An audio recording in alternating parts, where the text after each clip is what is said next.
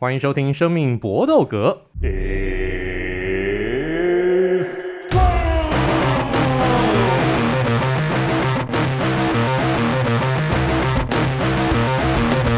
我们的 Podcast 专注在 UFC 和综合格斗 NA 上面，其他的东西我们真的讲了很久了，但我们一定努力想办法把其他的东西给生出来。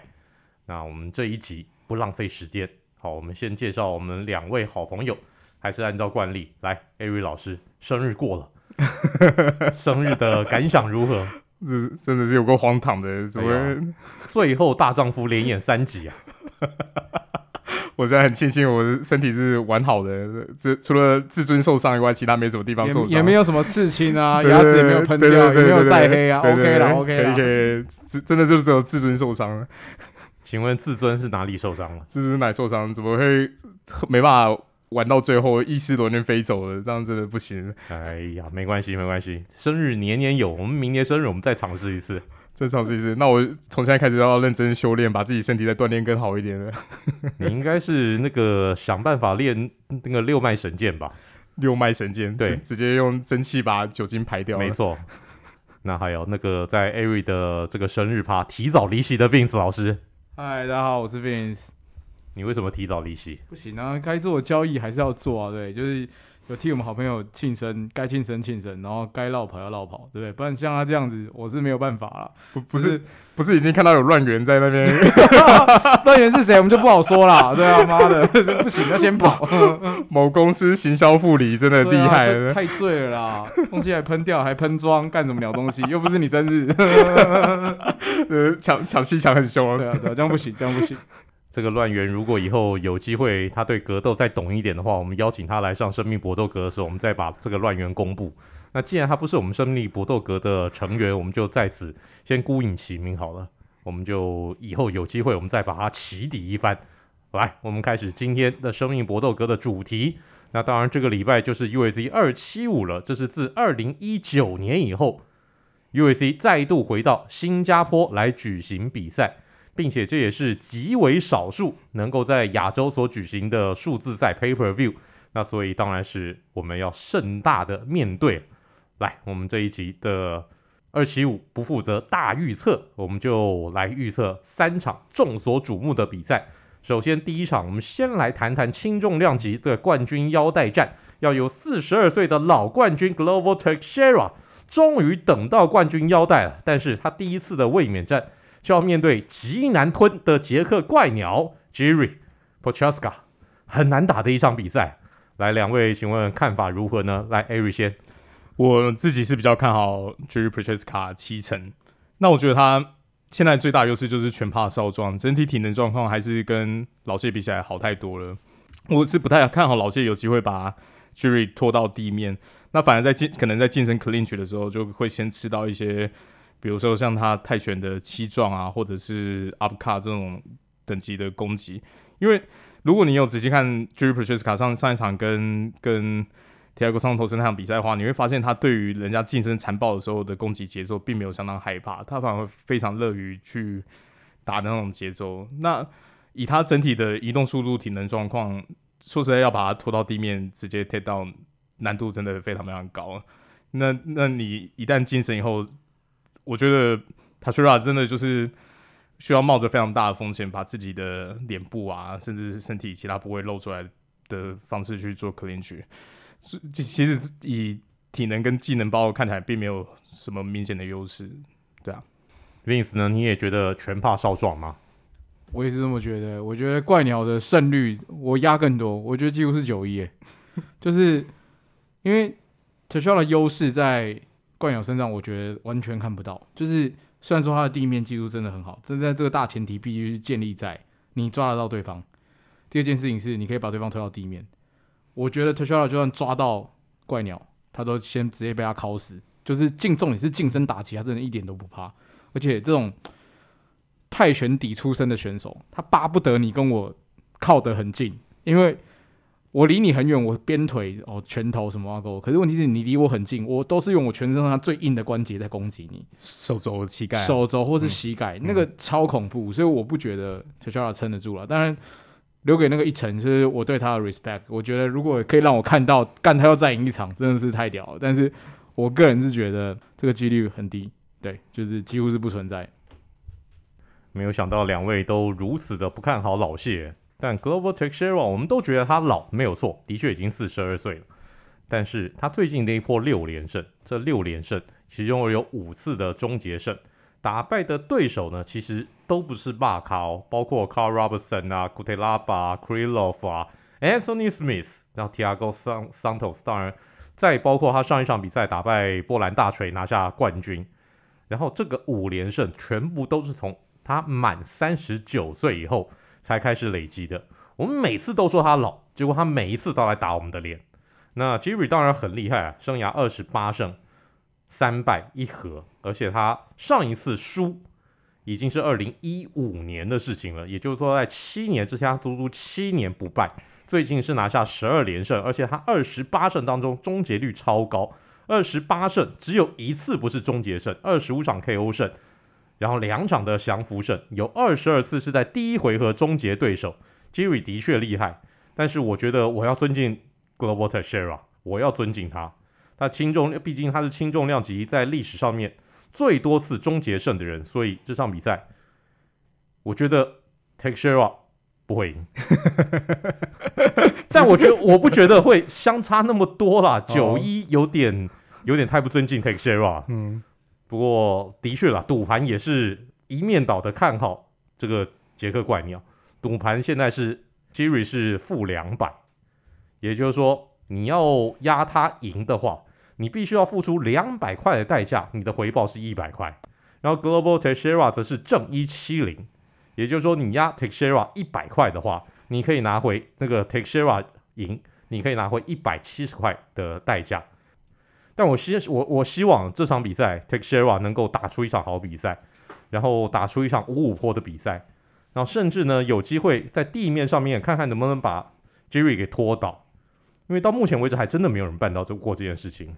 Jerry 他真的是很难被拖倒的一个人。他除了在 Rising 当中曾经有一次被呃穆罕默德劳文这个人称 King Mo 的这个美国角力帝的选手给拖倒。大家想，也许你没有看过 King Mo，大家想想想象一下，如果 Usman 从次重量级到重量级来，差不多这个差不多就是那样子一个等级。我希望我希望 Glover Teixeira 能够。起码把 Jerry 拖倒到地面上面来试试看，希望能够看到这个事情的发生。但是，哎，我我我也觉得 Jerry 获胜的几率稍微高一点点。但我我希望 Takeshira 能够打我的脸，打我们三个人的脸，打得越重越好。这个就是我们对这场轻重量级的冠军腰带战的期待。我们接下来下一场比赛，那就是银量级的女王子弹姐 Valentina Shevchenko 要再次的来卫冕。那她的对手这一次给她 Tyler Santos，二十八岁这位巴西泰拳底的好手，那有没有机会呢？来，Vince，我们我们已经看到母狮的一个潜力了，我们觉得不会输的一个冠军，不知道要怎么输都有办法输。来，这场比赛有没有机会？这场比赛呢，哈，我就是验证伟霆哥刚刚讲的，母狮怎么输，他都输给你看。所以我自己觉得没有不可能。这场比赛其实我是倾向 Santos，而且我觉得 Santos 不好吞哦。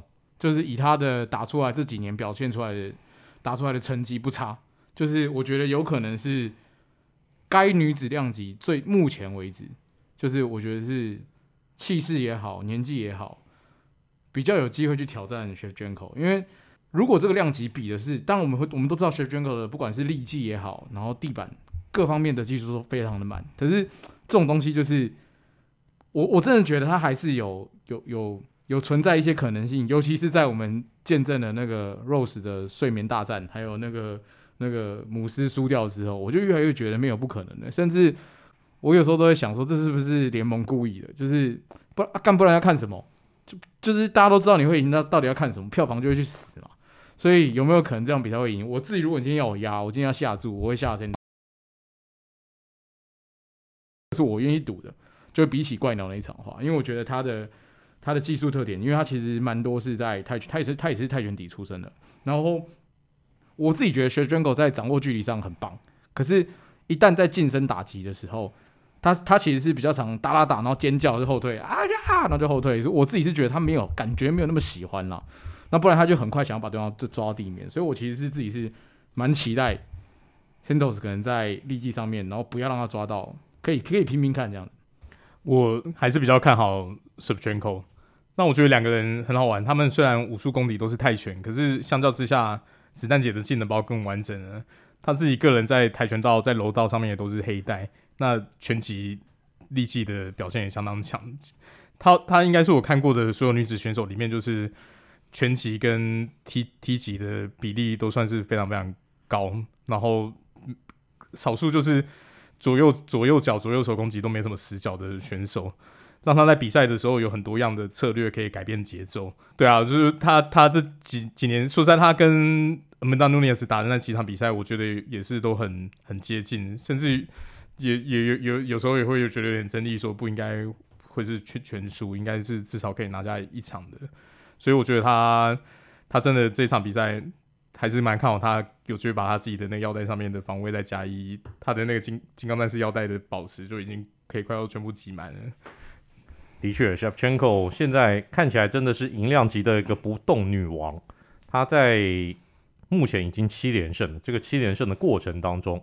包括拿下冠军腰带，然后六次的卫冕成功，并且他在这七连胜的过程当中有四次是终结胜，四次的 KO。那他现在已经取代了母狮，成为女子量女子的所有选手当中所有量级 pound for pound 的第一名。而且不知道大家知不知道，他事实上在他的生涯横跨过三个量级，然后他在这个三个量级从来没有超重过。我觉得这点也也也非常的厉害，非常的难得。因为艾瑞说过一句名言：“磅秤是这个选手最大的敌人。”那他从来没有输给磅秤过，这点就真的厉害。并且他在 UFC 生涯只输给一个人过，就是两度输给 Amanda Nunes。也如同艾瑞所说的吧，他觉得这两场比赛好像不见得都是全输。但不管怎么样，Shevchenko 他在输给 Amanda Nunes 那两场比赛，事实上他都是跨量级，他升上升到除量级去打。他最适合的量级绝对还是在这种五十七公斤的的的银量级当中，所以 Shevchenko 这场比赛真的太被看好了。那他的赌盘呢是夸张，负六百，要求哦，也就是说你要让他赢的话，你要拿回一百块，你得要付出六百块的成本啊，这个这个几乎等于定存的一个这个这个赔率了吧？其实现在官网上面是负六三零，然后对手是加四五零，哇。加四五零，那就是表示说 Santos，你压他一百块，他如果真的爆冷门的话，你可以拿回四百五。哎，所以这个这个的赔率就值得压，因为够大嘛。这样比起来，怪鸟还好啦，休输啦，对不对？这个可以压，这压小压一下，输了当做看医生，有什么差？对不对？健保不就这么贵吗？台台彩买起来，OK 啦，赌起来。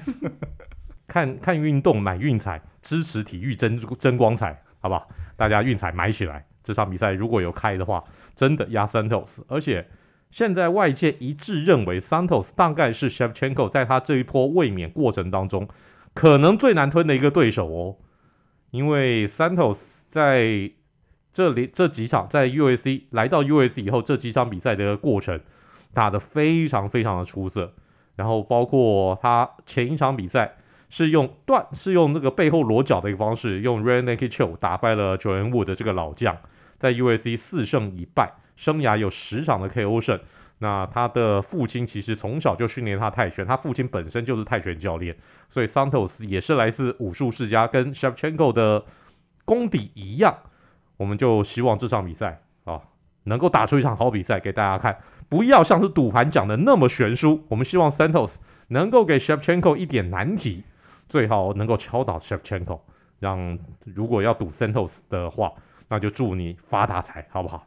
发了大财，记得呃，能够请我们什么？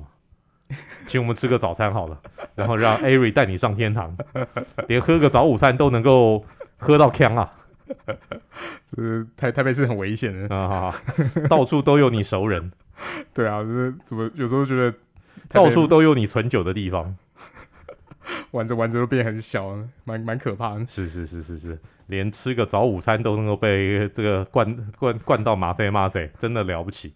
来，我们下一场比赛的预测，那就是最受瞩目的，事实上是我在二七五最想看的一场比赛，嗯、就是张伟丽跟 Joanna Champion Joanna Jędrzejczyk 的第二度对决。那这场比赛现在双方呢都是无冠军的一个身份，就完全是打一个义气之争，完全就是打他血流成河，完全就是打面子。不过也不一定哦，因为这场比赛的赢家说不定就是下一个冠军的挑战者了。那这场比赛的一个胜负，来，Vince 你怎么看？我吗？我还是觉得是张伟丽，就是呃一部分我也很想要支持华人选手啦。那另外一部分我觉得。会跟上一次结果差不多，尤其是在张伟丽上次跟 Rose 二番战的时候，其实我觉得张伟丽进步非常非常非常多，欸。哎，就是他其实是，当然那一场比赛，Rose，我个人认为 Rose 的裁判团的教练团有问题，就是他们不应该让 Rose 尝试的去跟张伟丽平拳，因为那个明明就是张伟完全不怕的东西，然后策略有问题，所以才让那场比赛赢得很丑。他要不是后来那些。就是请，就是 take down，take down 的动作，我我不觉得他有占优势，尤其那场比赛张伟丽打出来的样子，张伟丽是后来累了，真的就是二三回合累了，然后没办法被 take take down 之后，他就没有没有办法反抗什么的。可是我觉得那场比赛之后，我很明显看到，就那季高扫之后，其实对张伟丽来说是一个很好的学习啊，就是他变得更沉稳了。然后你可以看到他的，呃，虽然说他地面还是不行，但是本来这个量级就是，就是反正就是比。打打拳精准，然后不然就是重炮把你夯到死。那这样比起来的话，这两个人比，我还是觉得尤安娜会被整容。我自己还是很看好张伟丽，大概七三吧，尤其是在 Rose 之后。艾瑞呢？我是看好张伟丽八二。我觉得他现在在体能跟技能的全面性都赢过尤安娜。那尤安娜还是一样，都是很纯的力技打法，而且说实在，跟上一次出赛也隔了很久一段时间。这个打法对，如果是纯力技的话，对张伟丽我觉得真的没什么威胁性啦。他现在就是怕，要不就放风筝，要不就是真的是直接把你贴到放倒压着。可是如果站着打的话，我不觉得他会有有什么劣势啊。你这样就讲完了？对啊，对啊，对啊。你怎么那么简短？就就因为张伟丽优势太明显，是不是？因为上一场比赛我后来又在那个 Pass 上面又又拉回来看了，我觉得真的是不管是气势还是什么。都是被压压压着打，你你很明显看到张文丽虽然体型臂展没有没有赢嘛，可是他就完全没有在怕给你换拳啊，你而且拳头力道大到时候不是打到比如说我们印象中颧骨啊或者是下巴那种比较脆弱的地方，打额头都可以打到你内额头内出血，也是算是少数仅见很可怕的伤势啊，我 我我就想说哦，你到底是？那种这种形态伤是，通常是在看 BKFC 啊，那种裸拳联盟才会看到脸变形成这样。你怎么会戴拳套的比赛打到这种程度？所以我觉得很难啊，觉得那真的真的很难。所以我们就不用再把这个尤安娜被打成外星人那个照片拿出来给大家复习一下了哈。不行，我就要我就我就要重新给大家看一下，蛮蛮惊悚的，啊，真的是。这个好好的一个波兰美女被打到一个这个呈现外星人的这种、嗯、这种这种这种像样貌，嗯，但尤安娜从那场比赛输给张伟丽以后，她就一直休息到现在，嗯，一直没有再出赛过了，真的是重新沉淀啊，重新好好的一个调整。而且这场比赛之前呢，她是蛮高兴的，因为她获得了 UFC 新的合约，重新再跟她签下六场比赛的一个合约。这个 UFC 白大拿算是对尤安娜还算蛮大方的。因为通常这种续约，一般来讲，基本起跳款大概三到四场左右，那一口气就给他六场比赛的一个合约，还算是对这位前冠军是相当大方。这场比赛当然了，刚刚就如同艾瑞所说的，尤安娜是一个纯力技型的一个选手，他不像肉才有脚力功底，他没有办法去。跟现在已经是脚力加强版的张伟丽来做地面上面的对抗，他大概没有什么 take down 的能力，他靠的以往就是高转速，但不见得能够打倒对手那个出拳量来打倒对来这个点数上面击败对手。UFC 历史上面在 significant strike 就是有效击打的差异数排名第一名、第二名、第三名、第四名，全都是尤安娜所包办。但是这几场比赛他都没有打到对手，他就是靠哎，我就打到你啦，怎么样？怎么样？怎么样？然后你你回击不了我，我就靠打到你的次数比你多呃多很多，用这样子来点数取胜。所以这场比赛我也看好张维利能够再次打败尤安娜，来取得下一次再来挑战冠军的资格。而且现在草量级的冠军是谁？这个 Cookie Monster, Cookie Monster，嗯，是饼干怪兽 Aspraza，这个算是好吞的吧？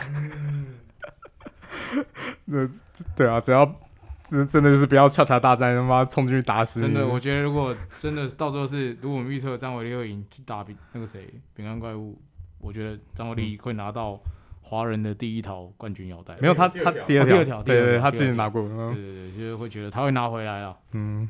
不管怎么样，大家都还是要佩服张伟丽他的这个拳头的一个硬度，还是要尊敬他一下。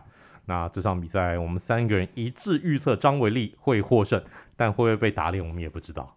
那我们就只能期待这次的 UFC 二七五的举行了，也欢迎大家能够呃利用各种的一个管道去看拳，去看拳就对了，在现场看拳的那个滋味呢是完全不一样的。也欢迎大家在你。住哪里啊？靠近哪里啊？你想去报名什么样的地方来看拳都可以，也希望大家能够一起来投入我们这看拳的行列。这个就是我们今天的 U S C 二七五的不负责大预测。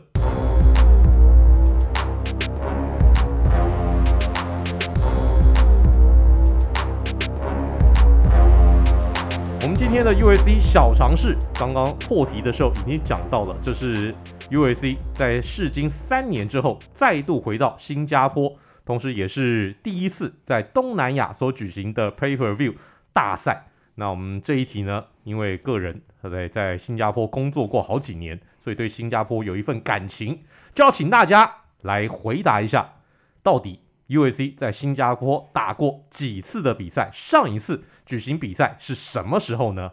来，这题先 Ari 来，一定有答案吧？有。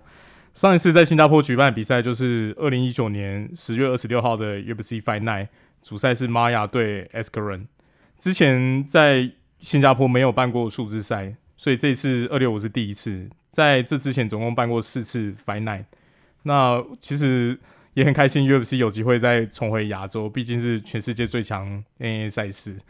对啊，如果不是现在这种情况的话，说实在有机会莅临现场。看这些顶级选手出赛，的确是相当享受。那就希望看 疫情的影响会慢慢在消退，让这种跨国的旅游可以再更自然一点。现在其实去新加坡，我们去新加坡已经这个外国旅客去新加坡已经不需要隔离了，你直接出关，就两三剂疫苗打完都对对对，你只要三剂疫苗打完，嗯、你那个复发那个 vaccine 以后，嗯，他就让你直接出关。哦，你只要那个就他们现场还是要做 PCR。嗯嗯嗯，但是你回台湾就不一定了。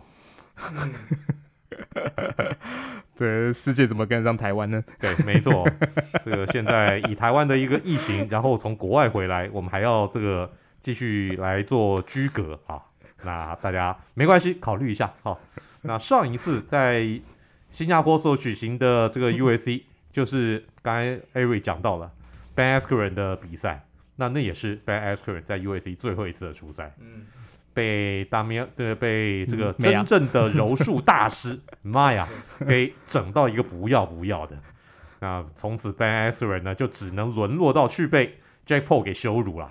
接来来来来，Vince 有什么要补充的？没有补充，我刚刚补充就是讲说那场比赛其实就是 Askren 的生涯最终战、终局之战，就是先被人家五秒飞机。其实明明他在别的联盟，虽然说我们在讲 Ben Askren 的时候。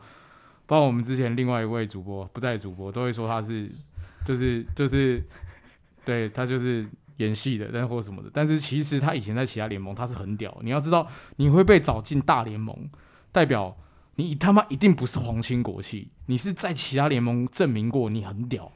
而且当初其实大拿是我猜大拿根本就是想要为那个马达给 Ben Askren，就没有想到干被弄一个就直接是。反客为主那种感觉，所以其实大家也不要觉得 Askren 不行，只是他后来就比较像演员，但大家都要生活嘛，我们就尊重。但是他以前其实你们可以去找他在水管上面，其实就他以前的赛事，他以前的地板技术是非常非常好的，对，所以对，其实 show some respect。他其实个人在 Bellator 或者是在 ONE 的战绩都非常非常棒。没错，他在 ONE 也曾经拿过次重量级的冠军啊，他生涯最辉煌的一个期间。绝对就是在 ONE 夺冠那段期间，他在 ONE 那个时候所展现出来的地板载智力非常的惊人，大家真的有空在水管上面来看一看。而至于在新加坡总共举行过四场的 USC 的比赛，第一次举办是在二零一四年的时候，二零一四年那个时候举办的地点是选在 Marina Bay，就是金沙酒店那边，在那边所举行的。比赛呢，那个时候是尽量安排亚洲选手啦，所以挂头牌的是叫做林玄奎这位韩国选手。只可惜那个时候新加坡还没有什么像样的一个选手可以来排上。然后下一次来举行比赛是在二零一七年的六月份，那个时候就已经移师到新加坡的室内体育馆。那那场比赛挂头牌的是 Holy Home 对上 Korea，但我觉得在那一次的 Five Card 当中最重要的一场比赛是其实是 Covington。Covington 对上金东炫那场比赛，那也是当时 Covington 还不是像现在这种地位哦，那个时候也是还在慢慢培养的一个阶段。Covington 打败金东炫以后，才慢慢的把他的一个排名再往上升。然后第三次举行比赛是在二零一八年的时候，是 Dana Cerrone 对上 Leon Edwards 那场比赛，而且 Dana Cerrone 那场比赛非常扯，他距离前一场比赛才一个月而已，马上就答应接赛。还打满五回合呢，没错，相当厉害啊！好，这个就是历史上面 USC 在新加坡所举行的比赛，好期待有哪一天 USC 能够来台北举行比赛啊！一定看爆啊！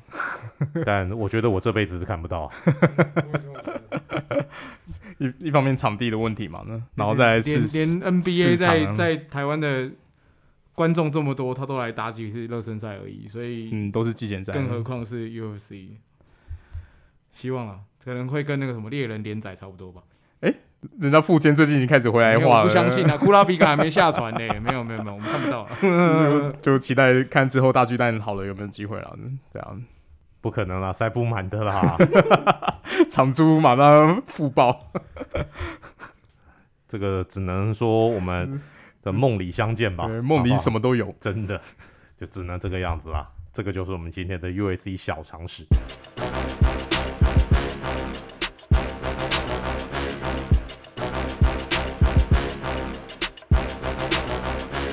们今天的词曲只因天上有，因为上一集做 Roy Nelson，我觉得做得太过瘾了，我决定呢继续做 Roy Nelson 下去。这个 Big Country 这位美国肥仔真的非常有意思。我们上一次呢选的这个 w e i l Yankovic 的 Fat，事实上是他在 USC 刚刚出道的时候用的出场曲。那后来呢，他有换过，他总共换过三个版本。那他后来发现，哎，这首歌原来没人用啊。那我就来用吧。他结果选择的是 Bruce Springsteen 这个美国的摇滚巨星、工人皇帝 Springsteen，他所唱的一代名曲《Born in the USA》。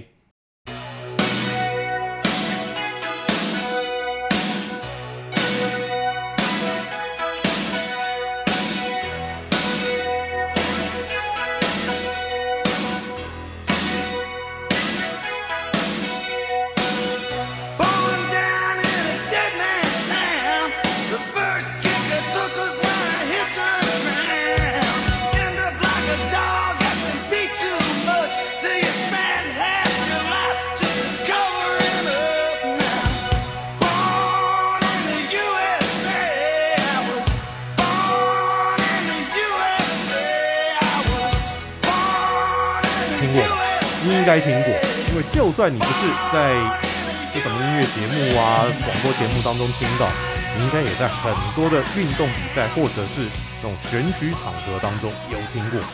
来，这首歌我们先请 Eric 介绍一下。好的，那这首歌是出自 Bruce Springsteen 第七张录音室专辑，是在一九八四年六月四号的时候发行的。那这张专辑说在在商业上面是获得非常大的成功。因为在当时推出的时候，在 Billboard 排行榜是有排到第一名，是综合榜第一名哦，不是什么 Modern Rock 或者其他的榜单。那在各大乐评收到的评价也相当煞气，比如说 Rolling Stone 就直接给他五星的评价。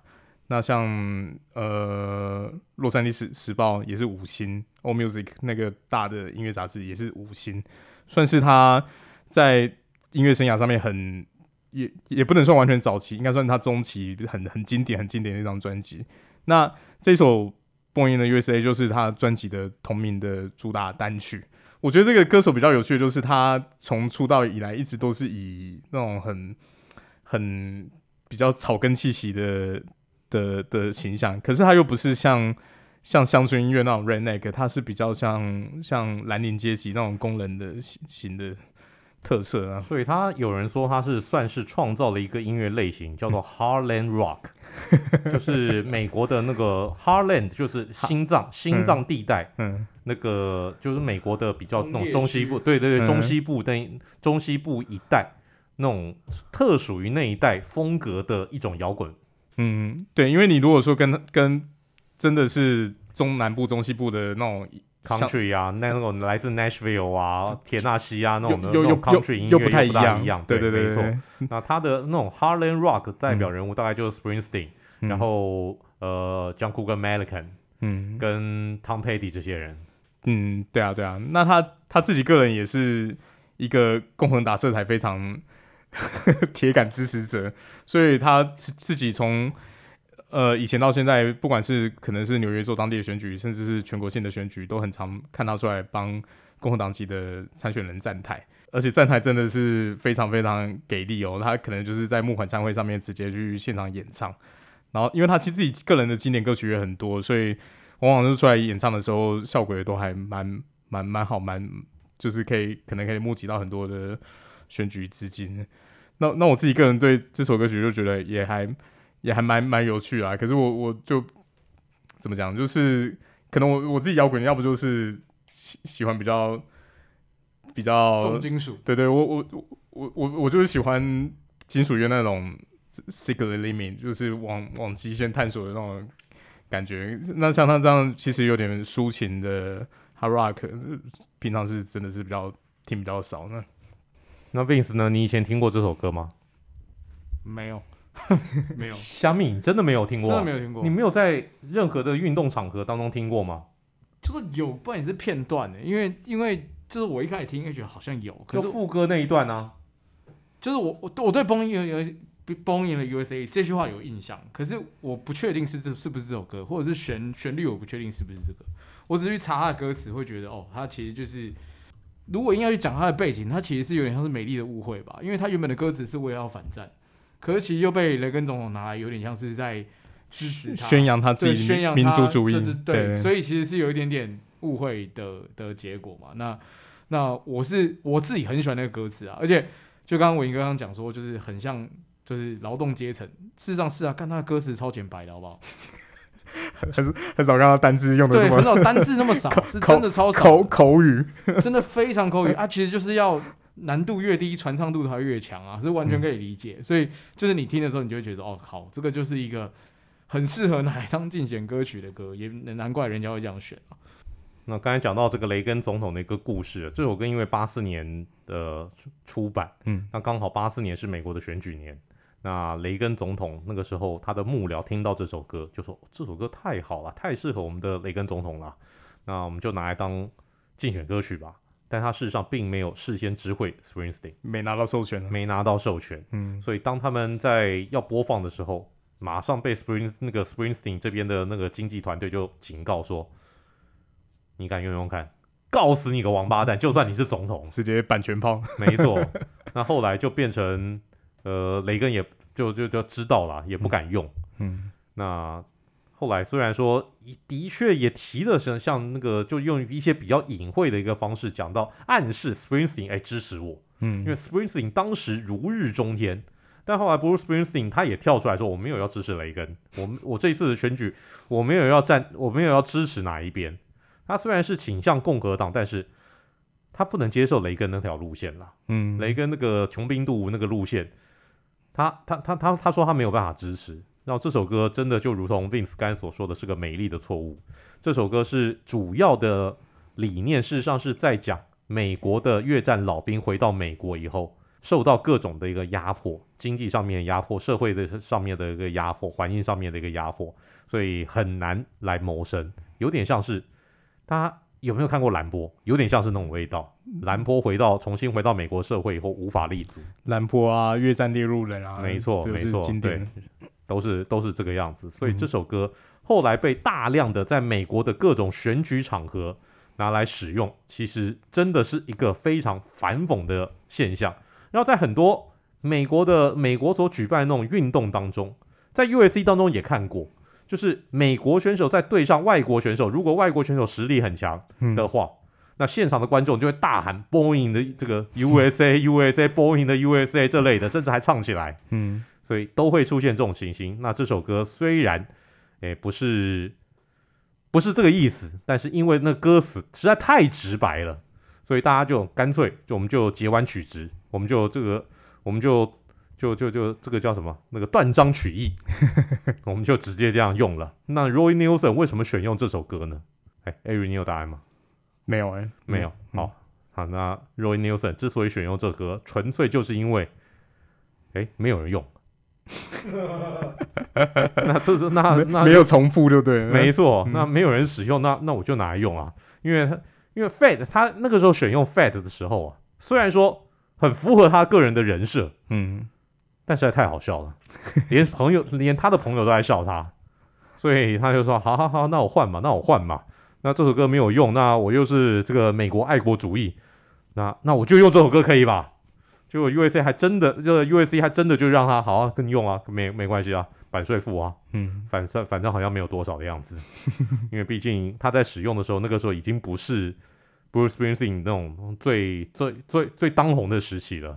所以，Roy Nelson 来，这个就是我们今天介绍的词曲只应天上有 Roy Nelson，Roy Nelson 三部曲的第二部曲，选用了 Bruce Springsteen 这位美国工人皇帝的一代名曲。那也欢迎大家，其实这是这张专辑是个蛮有深度的一个专一张专专辑。这个这张专辑里面总共出了七首，当时有进入到排行榜前十名的歌曲，很厉害，一张专辑能出七首。通常一张专辑能出一首就很了不起了，一一张专辑也才十到十二首歌，没错，十二首歌里面有七首歌有进到 Top Ten，你就可以知道当时 Bruce Springsteen 走红的程度了。嗯，那欢迎大家来，我们这题算是复古题，希望大家来听一听《Born in the USA》这首一代名曲。这个就是我们今天的生命搏斗歌的内容，希望大家喜欢。来到了说再见的时候了，U S C 二七五记得去看哦。来，Eric。See you next time. Like Vince，大家拜拜。Good fight and good night.